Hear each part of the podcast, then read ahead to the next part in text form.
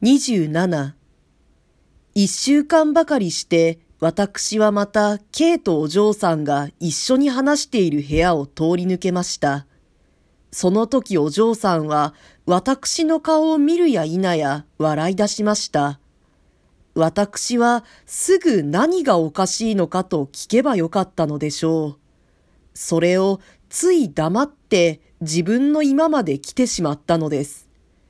だから K もいつものように今帰ったかと声をかけることができなくなりました。お嬢さんはすぐ障子を開けて茶の間へ入ったようでした。夕飯の時、お嬢さんは私を変な人だと言いました。私はその時もなぜ変なのか聞かずにしまいました。ただ奥さんが睨めるような目をお嬢さんに向けるのに気がついただけでした。私は食後 K を散歩に連れ出しました。二人は伝通院の裏手から植物園の通りをぐるりと回って、また富坂の下へ出ました。散歩としては短い方ではありませんでしたが、その間に話したことは極めて少なかったのです。性質から言うと、K は私よりも無口な男でした。私も多弁な方ではなかったのです。しかし私は歩きながらできるだけ話を彼に仕掛けてみました。私の問題は主に二人の下宿している家族についてでした。私は奥さんやお嬢さんを彼がどう見ているか知りたかったのです。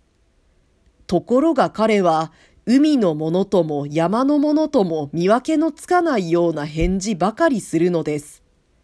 しかもその返事は要領を得ないくせに極めて簡単でした。彼は二人の女に関してよりも先行の学科の方に多くの注意を払っているように見えました。もっともそれは2学年目の試験が目の前に迫っている頃でしたから、普通の人間の立場から見て彼の方が学生らしい学生だったのでしょう。その上彼はシュエデンボルグがどうだとかこうだとか言って無学な私を驚かせました。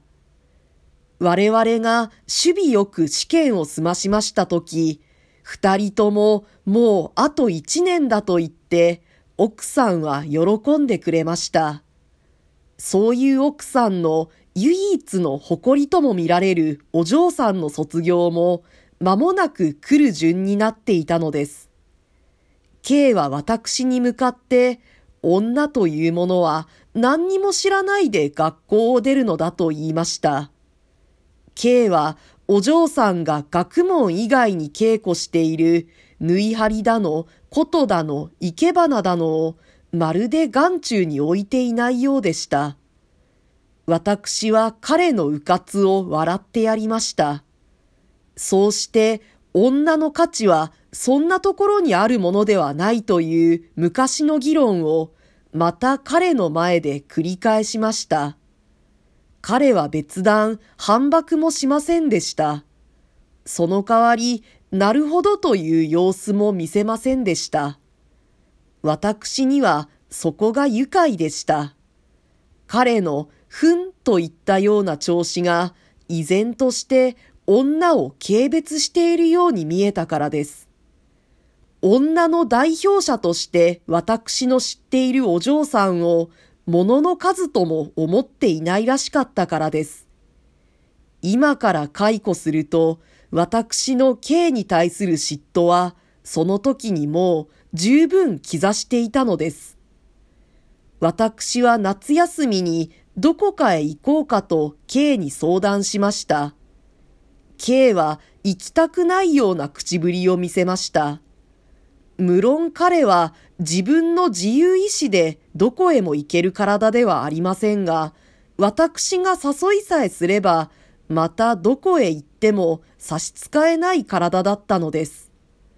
私はなぜ行きたくないのかと彼に尋ねてみました。彼は理由も何にもないというのです。うちで書物を読んだ方が自分の勝手だというのです。私が避暑地へ行って涼しいところで勉強した方が体のためだと主張すると、それなら私一人行ったらよかろうというのです。しかし私は計一人をここに残していく気にはなれないのです。私はただでさえ K とうちの者がだんだん親しくなっていくのを見ているのがあまりいい心持ちではなかったのです。私が最初希望した通りになるのがなんで私の心持ちを悪くするのかと言われればそれまでです。私は馬鹿に違いないのです。果てしのつかない二人の議論を見るに見かねて、奥さんが中へ入りました。二人はとうとう一緒に房州へ行くことになりました。